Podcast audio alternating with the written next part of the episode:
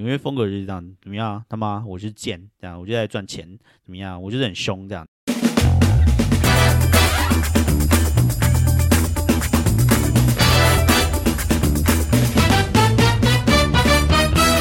欢迎收听纽约怀特大叔日志。大家好，我是怀特大叔。哎，大家这一周过得如何呢？这一周呢，呃，已经来到了纽约怀特大叔日志的第十五集啦，所以又是一个新的里程碑了。嗯，虽然说我之前原本想想说，就是说啊，好像。一季做个十五集还是怎么样这样子，然后就休息。但是因为之前已经休息太久，停停更了好几个礼拜，所以就决定就是说，好吧，那就是呃，我的第一季呢就先设定在二十集好了。二十集的时候就来修一下，希望到时候不要一修修什么什么两三个月没有录这样子。呃，不过录到现在十五集也是呃蛮厉害的啦，一直都有更新哦，所以请大家继续支持。最近在纽约呢，就是大家就是最爱谈论的话题，应该就是纽约的礼拜六一直下雨这件事情。呃，华特大叔的 IG 上面已经就是有诸多抱怨，然后啊，大家可以去我的 IG 看一下。但是说老实话呢，就是说也不只是只有华特大叔在抱怨，好不好？是大家都在抱怨。所以你如果打去那个 Instagram 上面，然后去搜什么 New York Saturday 什么 Bad Weather 什么之类的，真的有很多人一直在统计。上个礼拜呢，华特大叔是有讲说说，好像已经连续四个礼拜或什么之类的，礼拜六都在下雨。但是呢，其实呢。上个礼拜其实不并不是第四个礼拜，也不是第五个礼拜，而是第六个礼拜的礼拜六，纽约在下雨了。而且为什么礼拜六下雨这么让人讨厌呢？是因为呢，上班日。每个一到五呢，天气就是你知道，就是风和日丽，非常适合出游。就一到礼拜六就下雨，大家就会觉得非常的烦闷。因为你知道，礼拜六就是 suppose 就是说大家就是要出去走走的日子嘛。这个下雨就会让人觉得什么事情都不想干，你知道吗？就待在家里一天就觉得非常的烦闷。然后很烦，就是说啊，起来天气好是很适合去那种大草原上面奔跑日子，就就要上班，这种反差感就让人觉得更受不了。那今天礼拜六呢，其实又是一个下雨日，这样，然后呢，呃，所以其实已经会是第七个礼拜下雨了。结果还好呢，现在是下午，就是说它那个雨大概到中午的时候就停了，所以下午现在天气比较好。唉，就像我前一天前一个那个那个那个 IGNT 说的，就是就是这个雨啊，才刚刚停个一两个小时而已呢。我们这附近的一些，你知道就是 Latino 的小伙伴已经忍不住了，整个就是又开始给我那边大放音乐。我现在在房间里面，就是已经可以听到一个那个咚咚咚咚咚咚咚咚咚这种重低音这样子。我觉得今天又要绵延不绝了，所以说这个真的是让人觉得很烦恼哎。就是你知道天气很好是不错啦，但是天气一好呢，就一直会听到这种噔噔噔咚咚咚咚这种这种，而且那种重音哦是戴耳塞，你也就是。就是就是挡不住，反正你就会觉得就是你的那个房子的那个某个地方好像在跟它共振这样子，所以它就会有一个一直重低音的音波，一直就是这样，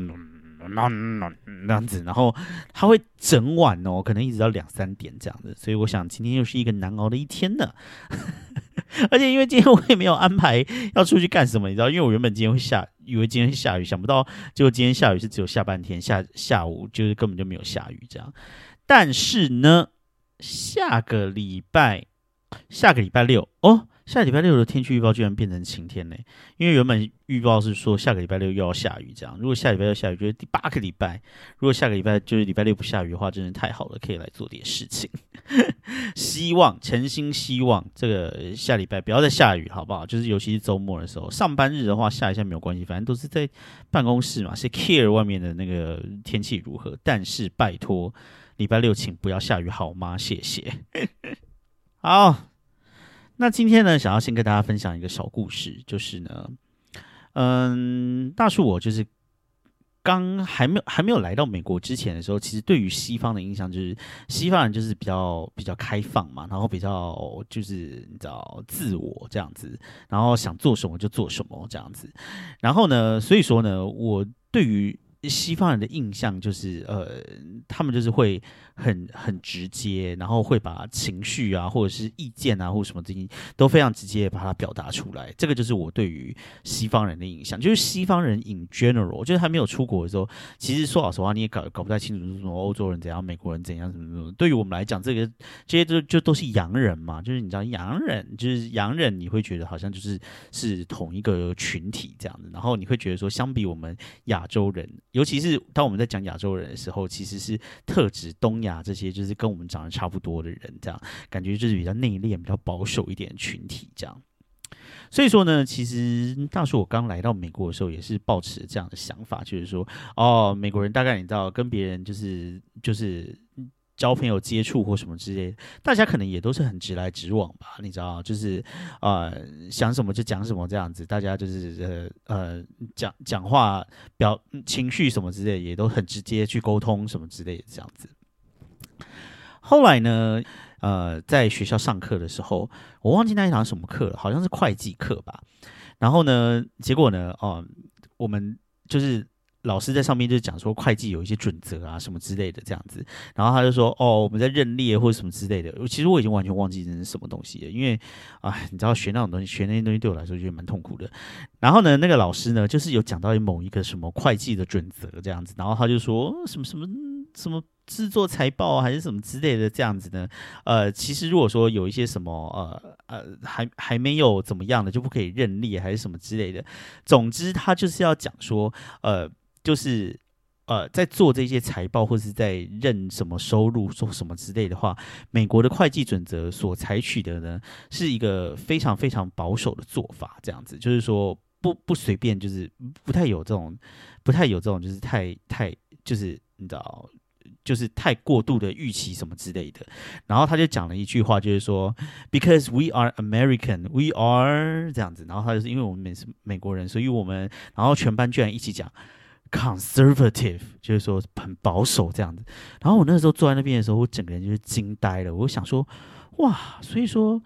美国人觉得他们自己原来是很保守的。这样就是跟我的想象是完全不一样。我以为，呃，美国人他们对于自己的看法呢是非常大胆的，然后非常的 edgy，你知道，开放前卫这样子。哎，我们可是你知道，我们可是那种你知道 western，你知道 advance，你知道啊，就是就是很开放思想还是什么之类的这样子。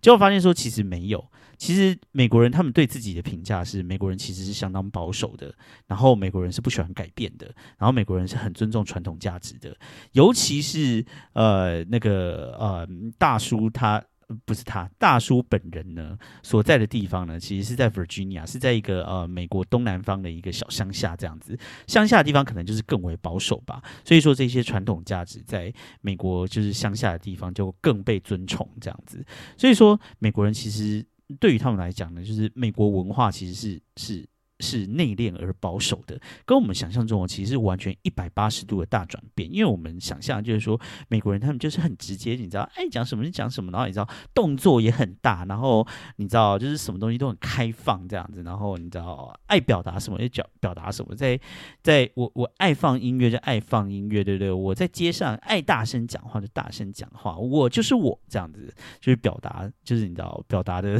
这些情感什么都很直接这样。但是呢，想不到在课堂上面的时候，居然美国人他们认为自己是很保守的。后来呢，其实说老实话，我觉得就是保守跟开放，还有就是说对人的态度直接或不直接，可能并不是两件完全相同的事情啊。但是就我或许是也是大部分的亚洲人的心的印象来说，可能会也会觉得美国人他们其实是很直接的吧。就是说，呃，不管是跟大家相处的方式或者什么之类的，可能就是呃没有必要这样拐弯抹角啊。因为他们不是很爱老是就是在讲说什么哦，这个亚洲人就是不喜欢话讲的很直接啊，然后什么要 read between the lines 啊。他们常常就是说哦，尤其是什么日本人啊什么之类的，讲话都怎么样怎么样这样子。结果呢？后来呢？就是大叔在这个地方生活了一段时间，然后跟美国人就是相处多、相处久了以后呢，发现呢，嗯，其实我个人觉得美国人讲话是相当不直接的。就是你知道，就是我觉得呃，讲话直接或不直接这件事情是呃，你。如果说都是正面的，什么称赞什么之类的，当然是会很好嘛，对不对？大家都爱听称赞嘛，所以我们就说哦，好喜欢说说什么称赞啊，就是你知道称赞别人好话这样子，positive 的 feedback 这样子，你都会就是很直接跟别人讲嘛。但是你就是呃，如果是负面的话，我们就会用一些东西然后去避开什么之类。但是原本以为就是说西方人他们会就是就是很很直接的这样沟通，结果后来发现美国人其实根本就也没有。就是美国人其实非常的不喜欢讲一些很负面的话，这样子，尤其是他们人与人之间这样子，他们不知道为什么，他们就是总是要用呃，就是很正面，然后很积极的方式去讲负面的话，这样子，就是他们在任何的时候，就算是就算是他要讲再不好的话，他也一定要想一个用一个就是你知道很好的方式。很 positive 的方式去想、去讲出来，就是说，哦，on the other way，this is good because 怎样、怎样、怎样，就是他们一定要想想办法用一个 this is good 的方式把它讲出来，这样。而且呢，很多时候你会发现，就是美国人如果他们就是心里有一些就是嗯比较负面的评论或者什么之类的话，他们也可能就是不说、不说出来，这样子。就是跟其实跟我来到美国之前的时候。对美国人的想象是完全不同的，这样。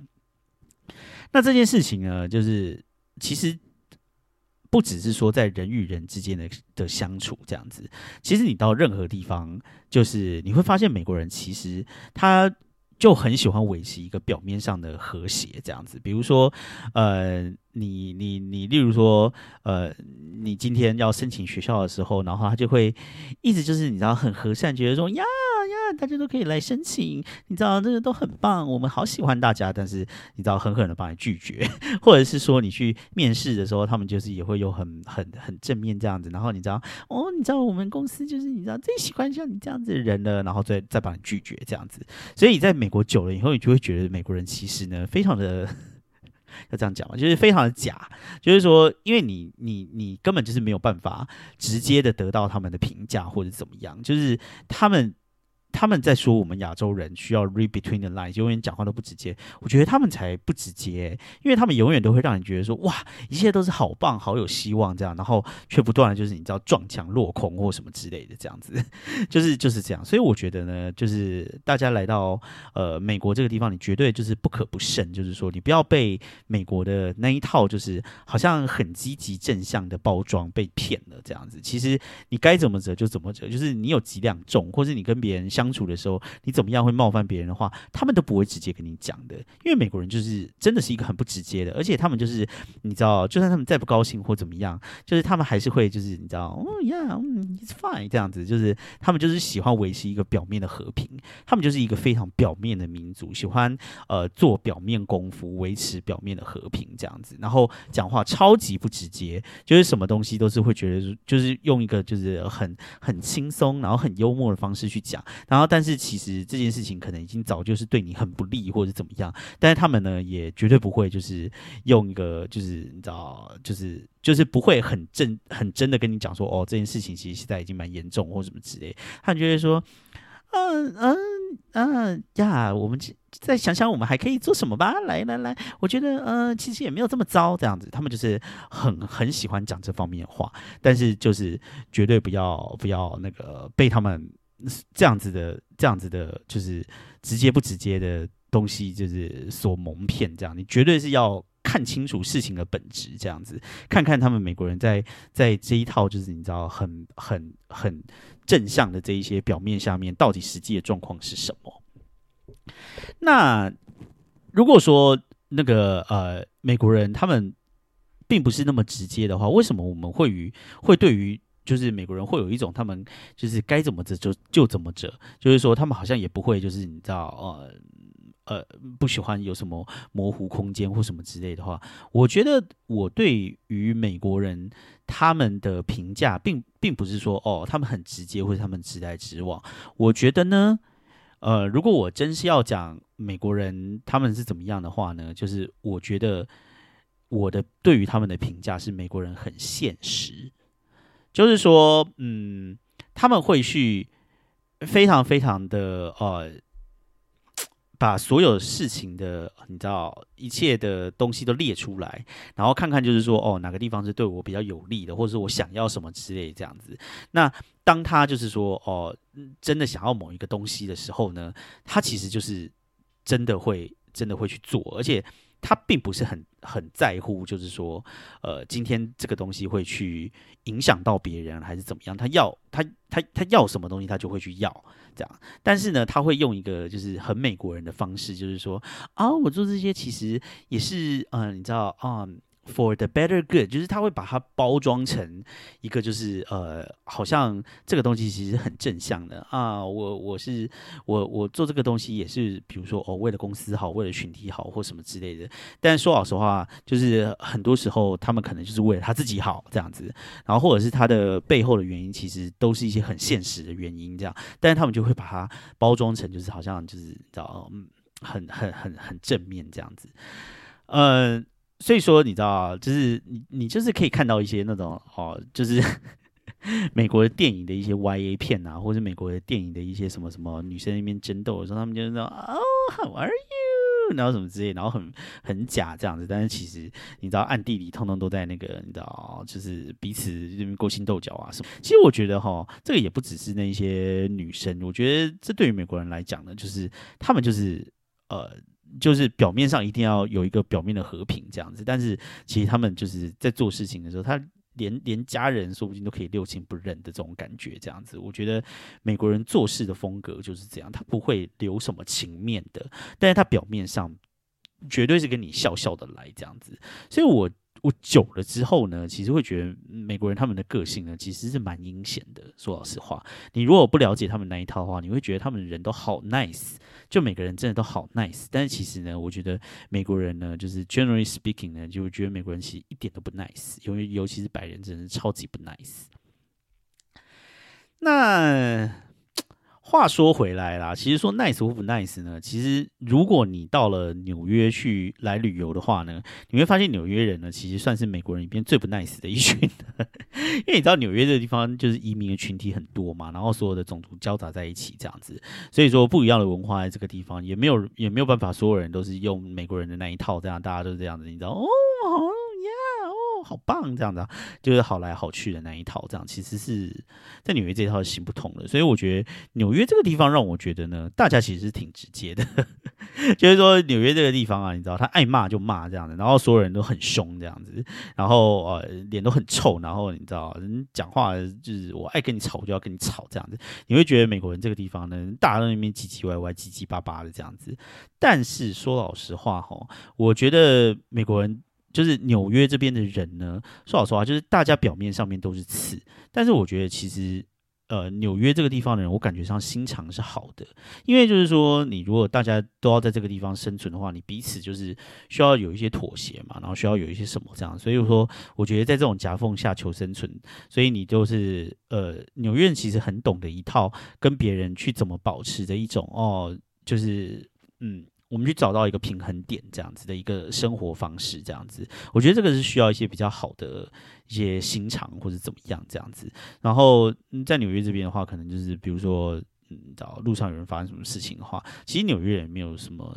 就是这么的冷漠，就是说一定就是大家都会不理他还是什么。其实基本上我觉得纽约人虽然脸很臭，但是你如果去问一下他们或什么之类的话，可能还是会帮吧。我自己我我自己的感觉是这样子啊。但是相较于就是加州人，你知道加州人就是真我觉得很假，就是他们表面上都跟你这样的啊，你知道很 chill，你知道，然后就是很 relax 什么之类的。但是说老实话，我觉得加州那边的人心肠都很坏。然后你知道，就是他们就是很。很很喜欢，就是把自己塑造成一个好像很 chill、很 nice 的样子，但是其实他们心里都想着在害别人。你看看那个戏骨人那一些科技公司就知道了哦，每个人都在讲就是什么我们要改变世界哦，我们要怎么样这种帮助世界或什么之类。但是其实他们心里都是就是为了赚钱，然后再做一些很黑心的勾当，比如说偷你的那些个人的什么东西呀，然后呃推给你一些乐色，让你越看越多啊，然后让你可以把钱掏出来呀。他的不管就是说他给你的东西是好或不好，他就说他们就会用一套有用一套很正向的包装，就说哦，我们这个就是你知道吗？我们重视消费者，消费者喜欢什么东西我们就给他，然后造成一大堆一些什么阴谋论啊，或者一些很烂的东西。在 social media 上面流窜啊，然后恐怖主义啊，或者什么之类的，或是一些你知道打击穷人的东西，都因为这一些科技就变得更加严重。但是这些科技公司就是会永远都会有一套很很很漂亮的说辞在那边，这样子。我觉得这个就是非常的加州风，觉得他们骨子里其实超坏，但是你就是会就是就是他们就是表面上一定会把他们包装的好像就是你知道就是就是很很那个。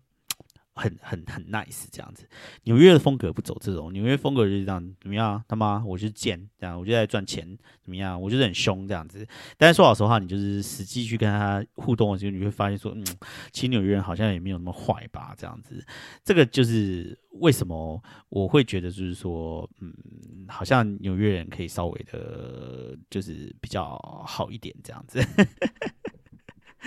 哎，反正就是呃。我为什么会突然想到这个，我也不知道。但是我我最近突然就是又又又又看到了，就是你知道美国的一些就是很强烈的保守主义，又在美国兴盛的时候一些想法这样子，我就觉得美国人本质上面其实真的是非常保守的。大家对于美国人呢的想象，就是不要不要想象说美国人的就是。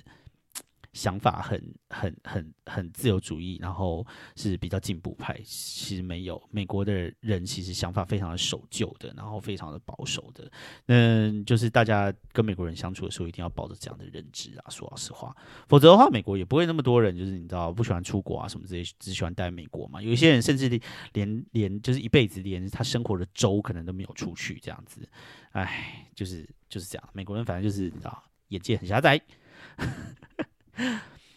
好，那这个礼拜呢，就是呃，想要跟大家来聊聊一个事情，就是有关纽约的户外用餐的这件事情。不知道大家就是在那个疫情之后有没有来纽约玩过，或者是至少看到一些新闻或是什么之类的。这样，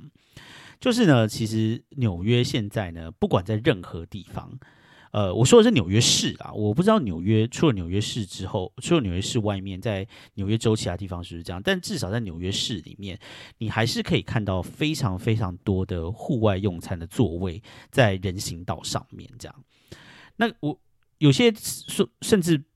不一定是在人行道上面，有一些甚至是就直接在那个马路上面哦。然后可能原本那个马路旁边的那个是汽车的停车位，这样，然后现在就被一个餐厅的户外用餐的座位被就是占用在那边这样。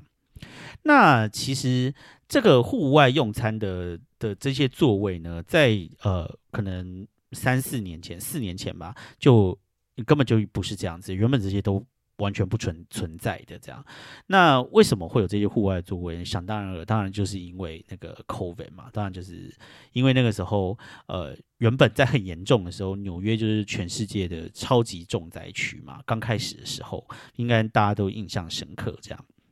那那个时候所有的那些餐厅啊或什么之类的，其实很多都是几乎都是完全不营业不营业的。那即使有营业的话，就是也就只有外带。那那个时候有没有外送？我根本已经忘记了。那时候有外送吗？我印象中好像通通都是外带。然后他会在门口门口的地方，然后就弄一个小小的口这样子。他他会用全部通通都把它这样遮起来这样子。然后只有有一个小小的口，然后你去那个地方的时候，就从那个鸟小小的口拿餐点，然后付钱，然后走，就是几乎都不会有接触这样。那后来呢，就是慢慢的开始有一些。开放就是说，可以大家可以在餐厅那个地方用餐的时候呢，其实那个时候规定就是说，只能在户外用餐。说老实话，我那个时候是觉得，就是这件事情也蛮妙的，就是说你在户外用餐的时候，大家也可能就是，就是，哎，可能是因为。室内的那个空气循环没有那么好吧，所以说可能会比较容易传染。他们可是觉得说坐在户外的话，因为你知道空气就是会一直流通，所以比较没有那么的没有没有那么容易传染 COVID。但是说实在话，你你就坐在户外的时候，他们那些户外的那些就是位置，其实有的时候也是蛮挤的，人跟人之间的距离其实也没有那么近啊。哦，对对对，他们那个时候会用那个亚克力板或什么直接把它隔起来这样子，然后就坐在户外这样子。然后这个东西呢，就是实行了好一阵。子哦，可能有一两年，通通都看有没有一年吧，反正就是室内纽约的室内是一直都没有办法用餐的，然后就只有就只有在户外设那个座位。那刚开始的时候呢，呃，我记得刚开始他开户外用餐的时候，好像还是夏天或秋天吧。然后那个时候呢，在夏天或秋天坐在户外用户外用餐的时候呢，那呃，你可能还不会这么的冷或者怎么样这样子，所以说大家都还可以坐在户外用餐没有关系。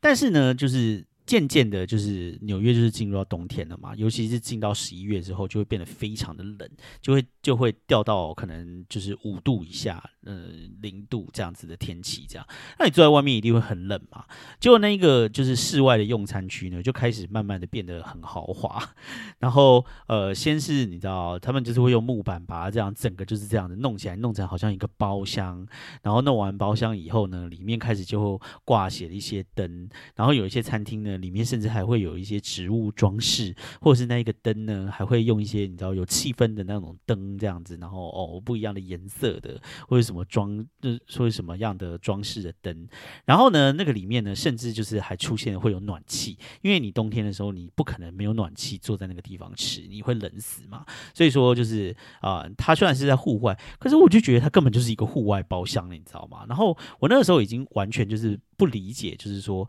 坐在户外的这样子的包厢，到底是他妈的，就是坐在户跟户。跟坐在室内用餐有什么不一样？但是呢，这样子的户外用餐区呢，就越来越兴盛。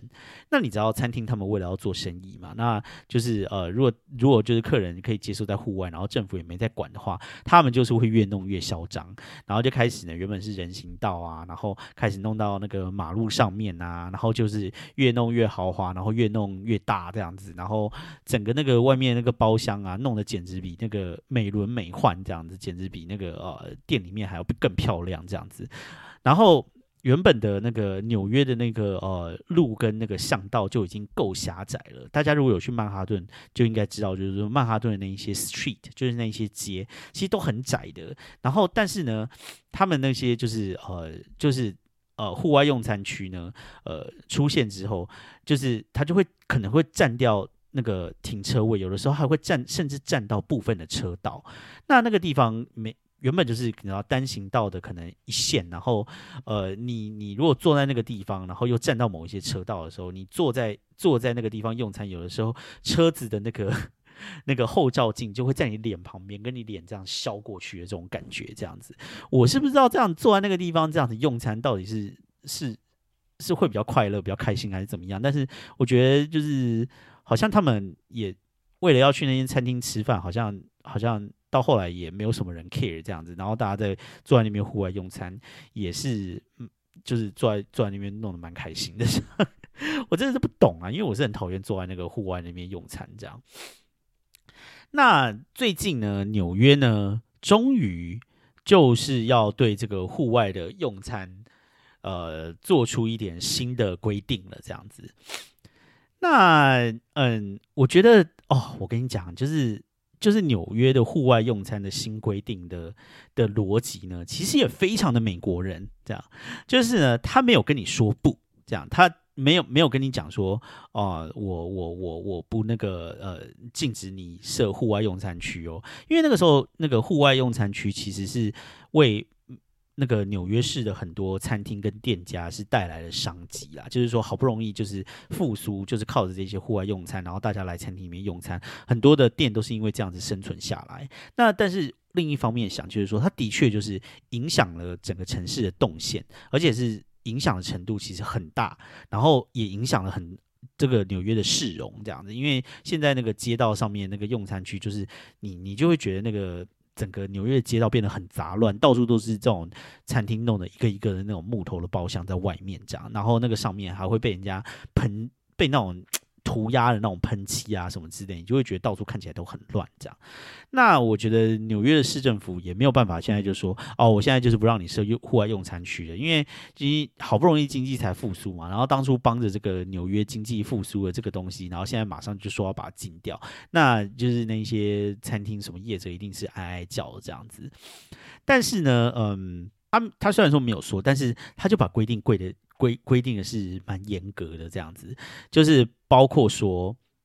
让我来看一下哈，呃，他就说呢，街道上的餐棚可于每年的四到十一月营运。人行道的用餐区却可全年的开放，就是说，你如果放到马路上的话，马路上只有四到十一月可以营运。好，然后呢，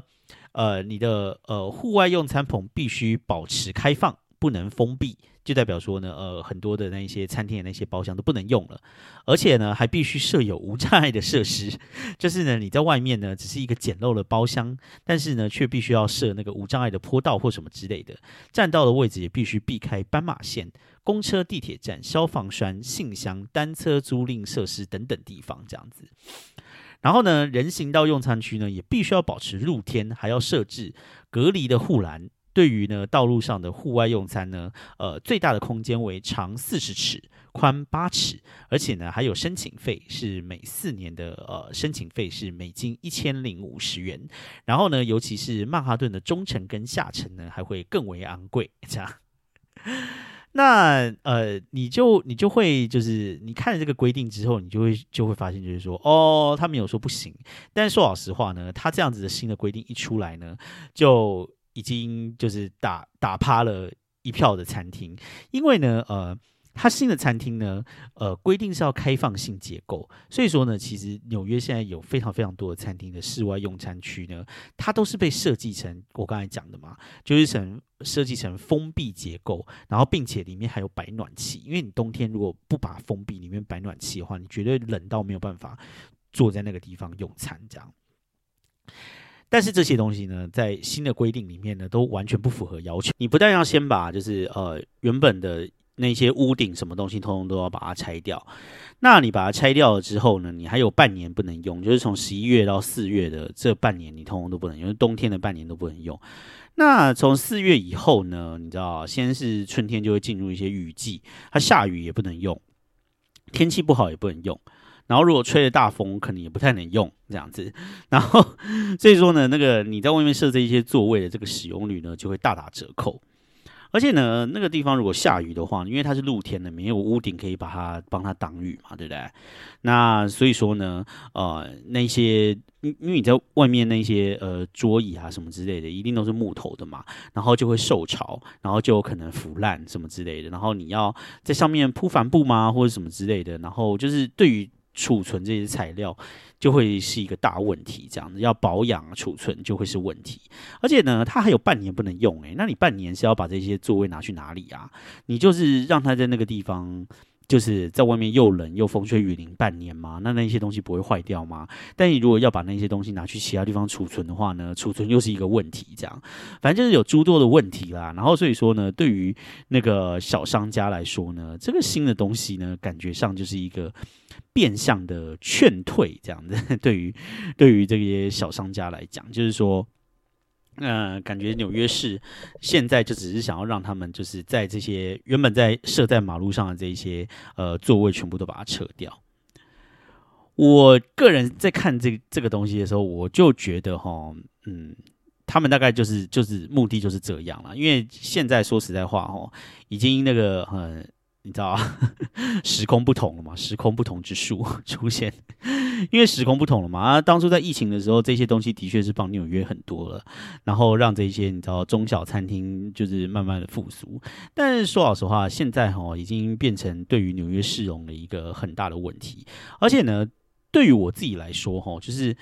我真的在疫情之后，我真的没有办法再开车去曼哈顿了，因为你知道，原本曼哈顿可能还可以找到一些停车位在路上，现在这些路上啊，已经完完全全路上的这些街边的停车位已经百分之可能没有百分之百啊，太夸张。只要有餐厅的地方呢，已经几乎全部通通都被餐厅占满了，所以你到那个地方，你找到车位的几率是零。直接说零，那啊，你你在那个地方就会觉得很乱，然后车子很难开，因为因为很多人就是你知道你在开车的时候，他那个包厢真的你你你那个车子，你跟他觉得那个距离可能就只有三十公分，你就这样子滑过去，你开车真的是会心惊胆跳的这样子，然后那些人就坐在你旁边用餐这样子，然后我就觉得整个环境其实变得不是很好这样。那当初因为疫情的时候，可能有他的需要吧，但是就是嗯。就是现在的话，就是我我觉得这个一定会让商家去思考，就是说我到底还要不要在外面设座位？因为外面设座位的话，其实可能是这个呃，这个我可以从那些座位收到的这个获益呢，可能已经比我的成本或者什么之类还要高了，可能就会慢慢的撤掉吧。不过呢，嗯，有一段很好玩哦，就是说那个呃。纽约的市长现在叫做 Eric Adams 亚当斯，他就说新规充分考虑了疫情期间临时户外用餐规定的经验教训，市府将与社区业者与市民密切合作？相信这将是我们整个城市的胜利。听起来有没有非常的国民党？就你知道，整个就是官话到了极点。但是我觉得哈，他们心里一定是觉得说哈，来来来来来，我们就把它规定的再严格一点，然后我们再严格一点，你知道，慢慢的就你知道，把它把把这些路上的这些那个啊这些包厢全部都把它清掉，这样子，因为他们绝对没有办法说要他们就是不要不要不要把就是叫他们现在就是这因为因为那些都是业者自己出钱去建的那些东西啊，你现在叫他拆的话，哦，真的是民怨绝对是超级高涨这样子，所以。呃，他们只能用这些东西，然后把把它推，把把它推，这样的慢慢一点一点一点的这样蚕食鲸吞，然后让大家就是你知道不要设这个户外的用餐区。但是说老实话，这些户外用餐区，哦，那。那个时候在疫情期间，因为大家就是比较不会出门嘛，所以路上车子也很少，什么之类的。所以说，在那到到那些地方去去用餐，说我觉得还还算合理啦。但你知道现在已经整个已经完全恢复正常了，所以你知道曼哈顿的车有多多吗？然后你在那些车子跟那些那些包厢，就是全部都在曼哈顿那个狭窄的街道上面，就是互相争道，这种感觉真的非常的可怕哎，真的。而且你知道那些包厢设在外面呢，就是呃。就是就是一定会有一些那种涂鸦了什么在上面乱涂鸦这样子，然后所以就会感觉看起来就是更乱一点。再加上我曾经在那个呃那个 Instagram 上面有看到有一些那个那个影片，就是说那些户外那些那个那个呃用餐区那些东西，据说啦。晚上我看到那个影片真的很可怕，它晚上全部都是老鼠诶，那个老鼠的数量不是说什么三四只这样子哦，它可能是好几十只的老鼠就在外面的那些座位圈里面爬来爬去。我看了那个影片之后，我现在都觉得哦，要我去坐在那个户外的那个用餐区，我都会有一点 有一点怕怕，因为你知道晚上就是所有的老鼠全部就是在这个这个。桌椅上面，你知道，就是开 party 这样子，所以真的觉得太恶心了。所以说，嗯，如果真的要坐在户外的话，我觉得我个人也不是现在已经，你知道，就是应该不太会接受吧。嗯，当然这个就是找时空不同啊，因为当初也是。有坐在户外用餐好一段时间，这样曾经就是有几次啦，这样。然后当然那个户外用餐的这个体验体验就不是很好嘛，因为那个地方就是呃，就就就是只是木板搭建起来的嘛，所以可能暖气也不暖，冷气也不冷，然后坐在那个地方就不是真的很舒服这样子，所以我也不是很喜欢到那个户外用餐区。说到这个哈。好像在二零二一年的年底，还是二零二二年年初的那时候，反正就是在那个时候，是在那个冬天的时候。那个时候冬天就是就是，虽然说是冬天，但是疫情才刚开始稍微减缓嘛，所以说大家都嘛是在户外用餐，或者是室内可能开百分之二十或百分之四十，就是说哦，你坐一桌，然后一定要再隔一桌空的，才可以再坐一桌的这种这种感觉。这样那个时候好像那个在在。在餐厅都是这种这种感觉，然后我那个时候呢，就是在那个 在交友软体上面，然后就有约了一个人，然后 一起去那个法式那个地方，然后就就逛一逛，这样见个见面这样。然后结果呢，那个时候就是去法式，就是走一走走一走，然后就后来就是随便很 random 选了一家火锅，我已经忘了那家火锅叫什么名字了。然后反正你知道。哎，我我我我觉得，反正那一些大陆人开的火锅吃起来都一样，反正就是整锅就是很辣很咸这样子。我其实没有很喜欢吃啊，但是啊，反正就是这样。然后呢，就因为那个时候室内其实没有地方，没什么地方可以坐，当然就是坐在室外嘛。那老实讲哦，我我自己那个时候坐在那边的时候，我觉得那个室外是没有开暖气的，可能他他是觉得说，因为就是这个这个。他可能在想说，可能因为就是就是只是吃火锅，大家不会冷吧，所以外面就没有暖气。那的确也是，就是刚开始吃的时候，其实没有很冷这样。然后呃，因为你在吃火锅这样子，但是就算是我在吃东西的时候，我也是把外套全部都穿着，我是没有办法脱外套，因为脱外套就会很冷。那我就是穿着外套吃，然后因为穿着外套吃有吃东西热热的，好像还好。但是慢慢你就是吃饱了之后，你筷子停了之后呢，你就会开始觉得越来越冷，越来越冷，越来越冷。然后到最后呢，说老实话，就是就是你知道，就是跟别人出去，就是你知道见面，就是你会就是一直聊天嘛。然后就就就是到最后的时候，就是在那边聊天的时候，也没有在吃。我真的觉得我快要冷死了，你知道，我就在那个地方冷到最后，我全身都在。抖这样，但是因为你知道这个就是第一次见面，然后在那边聊天这样，所以我就是有点 没有，就是很不好意思，就是说好冷，我想要回家，是不是直接，就撑了一个晚上。然后我那个时候真的觉得我快要冻死在路边了，简直就像是那个，就是你知道那些流浪汉一样，就是很想要找一个那种。地上有那种暖气的孔，躺在上面暖一下，这样，因为真是太冷了。我后来就是对那个户外用餐的那种地方的印象，真的就是没有很好。我就想说，我如果在那个地方就是吃一吃的话，哪天说不定那个地方暴毙还是怎样。好啦，那就希望说纽约整个可以找到一个平衡点，让纽约可以重新恢复就是优美的市容喽。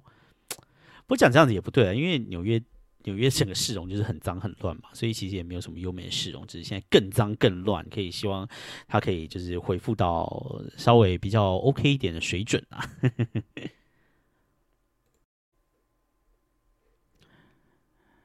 那再来延伸一个小小的话题好了，就是刚才有讲到，就是说当就是新的这个呃室外用餐的规定呢，是规定就是说啊不可以占用到。呃，斑马线公车、地铁站、消防栓、信箱，还有单车租赁设施嘛，对不对？那我觉得他会讲这个是单车租赁设施，是因为呢，呃，纽约最近好像非常的想要想要设那个，就是就是因为因为纽约纽约这个地方其实是是有有像那种就是 U bike 那种设施在纽约里面是有的，然后它它那个 bike 叫做 CT bike。而且很好笑，他这个 CT bike 就是是 CT Bank，就是花旗银行，他们出钱出钱赞助还是怎么样的，反正他们是 sponsor。反正你在在看到那个 CT Bank，就会看到就是都是那个 CT Bank 的那个花旗银行那个 logo 在上面，这样，反正它就叫做 CT bike，。那嗯，原本这个我对这个 CT Bike 的印象呢，就是说它只有存在在曼哈顿。那像我们这种你知道皇后区这种土里土气的地方。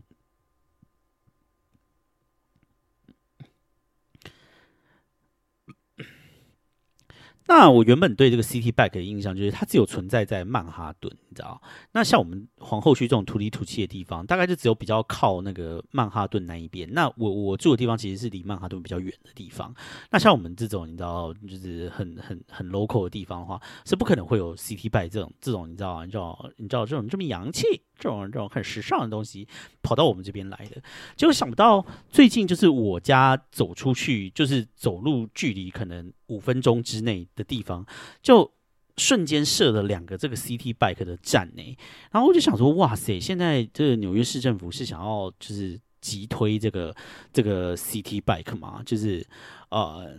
好像有一个那个呃呃有。有一些组织在推动吧，或者是怎么样这样子，然后希望说大家可以用这些你知道没有碳排放的一些工具这样子，所以现在就是广设这个 CT bike。但问题是哈，说老实话哈，我我自己我在台北的时候，我就已经蛮怕骑这个 CT bike 了，你知道，因为我就觉得。在在这种城市里面骑脚踏车，我就觉得很危险这样子。然后我每次骑的时候，都有一种我在路上快要被撞死的错觉。那在台北都尚且如此，更何况是纽约？纽约这个地方的交通，我觉得比台北要更恐怖，好不好？那就是说，今年呢，然后我还刚看到了一个新闻，就是说，今年纽约的单车的死亡人数呢是会创纪录的。那嗯。他说，今年的死亡人数有可能创下自一九九九年以来最高。这样，那一九九九年单车被撞死的人是四十个人，那今年呢，到目前为止已经有了二十六个人了。那就是有可能，就是呃，嗯，就是有可能会突破那个四十人的新高。这样，那这个当然是有很多因素啦，因为呃。呃，也也可能不是说，因为就是哦。单车就是你知道骑单车变危险，也有也有可能更可能原因是说，就是骑单车的人变多了嘛。尤其是因为现在像 Uber E 啊或什么之类这种外送服务很盛行，然后很多在纽约这个地方就是送外送的人其实是骑那个呃脚踏车的这样，骑单车的这样子。所以说呃可能很大一部分都是这些，然后再加上就是他们有把那个电动单车把它算进去，所以那些那些电动车的那些呃。那那些的车祸死亡人数都算在这个里面，所以说我觉得人数会上升也是正常的啦。那不过看到这个数字，还是会觉得就是非常担心，就是啊，我我我实在是不知道，就是说那个哦，就是在这个地方骑单车会怎么样？因为我曾经就是呃。有有幻想的，就是说，哦，你知道我要成为一个新时尚的纽约客，所以我有要在那个哦纽约的路上骑，就是那个电动的那个滑板车，因为。你来这纽约这个地方，其实是蛮多人在路上骑骑电动滑板车，而且很多人骑那个电动滑板车去上班这样。然后就我就买了一台电动滑板车，就买了那台电动滑板车之后呢，然后骑到现在大概骑不超过五次吧。因为我每次就是骑那电动滑板车出去啊，我都觉得我真的是快要被撞死诶，我不知道为什么大家都没有一直没有就是快要被撞死的感觉，因为那个东西就是。没有像摩托车，摩托车的轮子比较大，所以比较稳，比较稳。然后，所以就是你不管是刹车或者启动或者什么之类，你都会觉得它是蛮稳的。可是，就是骑那个电动滑板车，我就常常都觉得我快要摔倒。然后，它那个刹车也不是很灵。然后又加上纽约这个地方的路呢，其实是 kiki coco 这样子，就是有一点崎岖不平的这样子。所以骑在路上，其实就是会让让我觉得真的是每次都都都快要摔倒这样子啊。所以我就觉得就是呃嗯，关于这个。要我在纽约这个地方成为一个时尚乐活的一个单车家，我想说应该还是有一点距离啦。然后再加上说这个 CT Bike 是叫 CT Bike 对 CT Bike 的这个钱好像也是有一点贵，让我来查查看是多少钱好了。Oh my god，超贵的！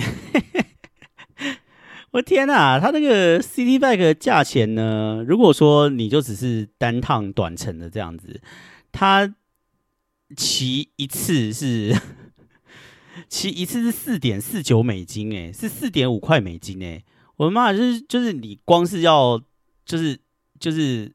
你就是那个那个脚踏车，你光是要就是骑上去。要把它 unlock，你要把它解锁，然后骑上去的起始价就是四点四九美金，哎，那这个四点四九美金是前三十分钟四点四九美金这样子，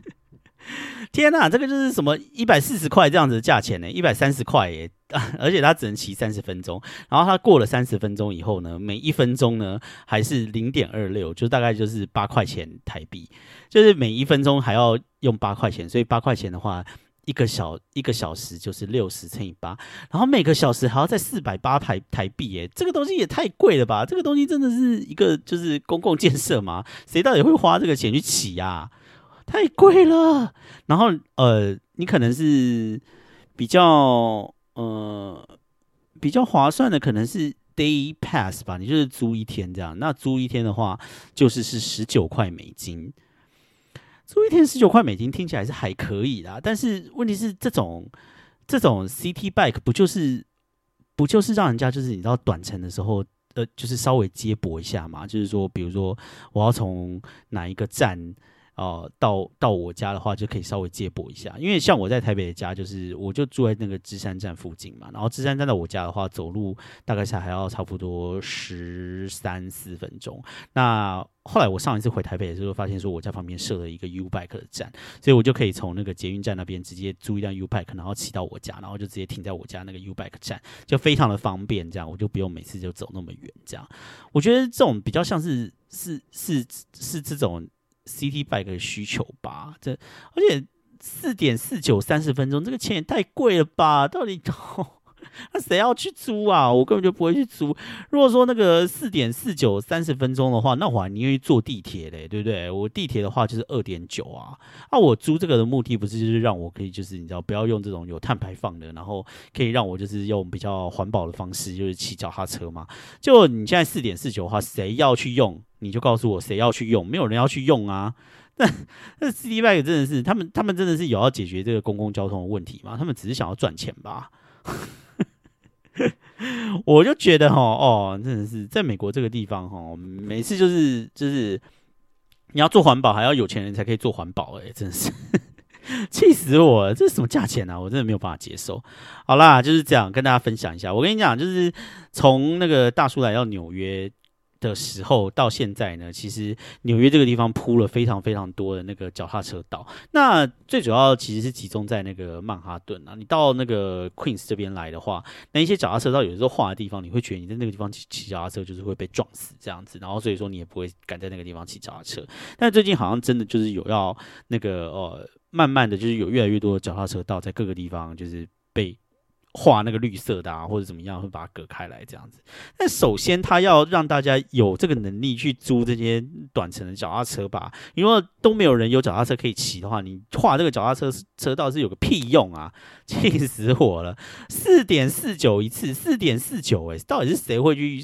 花四点四九，然后租你三十分钟的脚踏车啊？我如果看到这，你好歹也就是设个，比比如说你就设个两块，我觉得还可以接受吧。四点四九是什么东西啊？真的是，我觉得你知道，我是说，就是配合纽约的物价的话，两块可能还可以，两块三十分钟，对不对？然后你就是比如说，你原本从你家到你的公司需要坐三站的地铁这样子，然后现在你就是坐个嗯骑个脚踏车什么之类的，或者是你有时候就是赶时间 Uber，现在弄个脚踏车这样减少碳排放。我告诉你，我看到四点四九号，我管他什么碳排放啊，真的是，我就是完全不理他，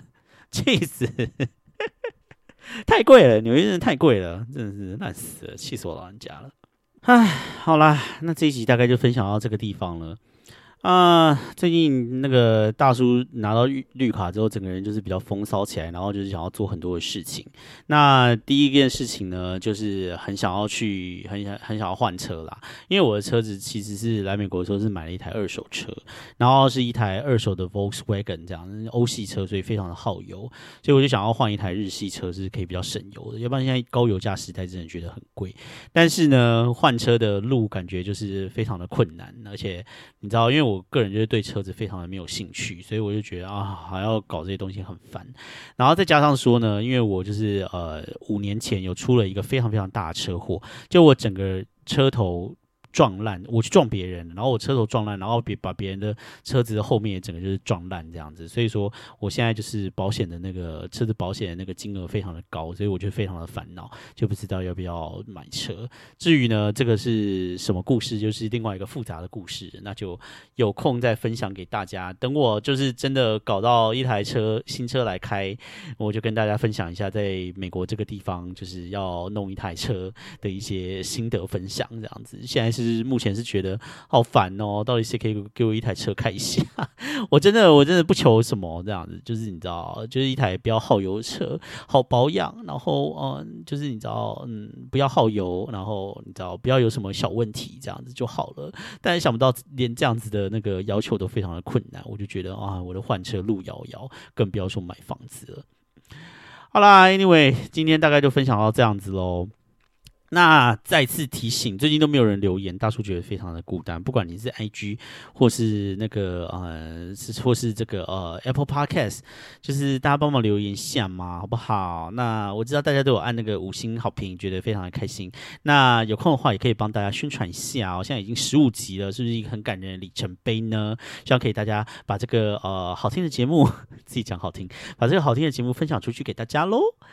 啊，那希望大家下一周有一个美好的一周，那我们就下个礼拜再会喽，拜拜。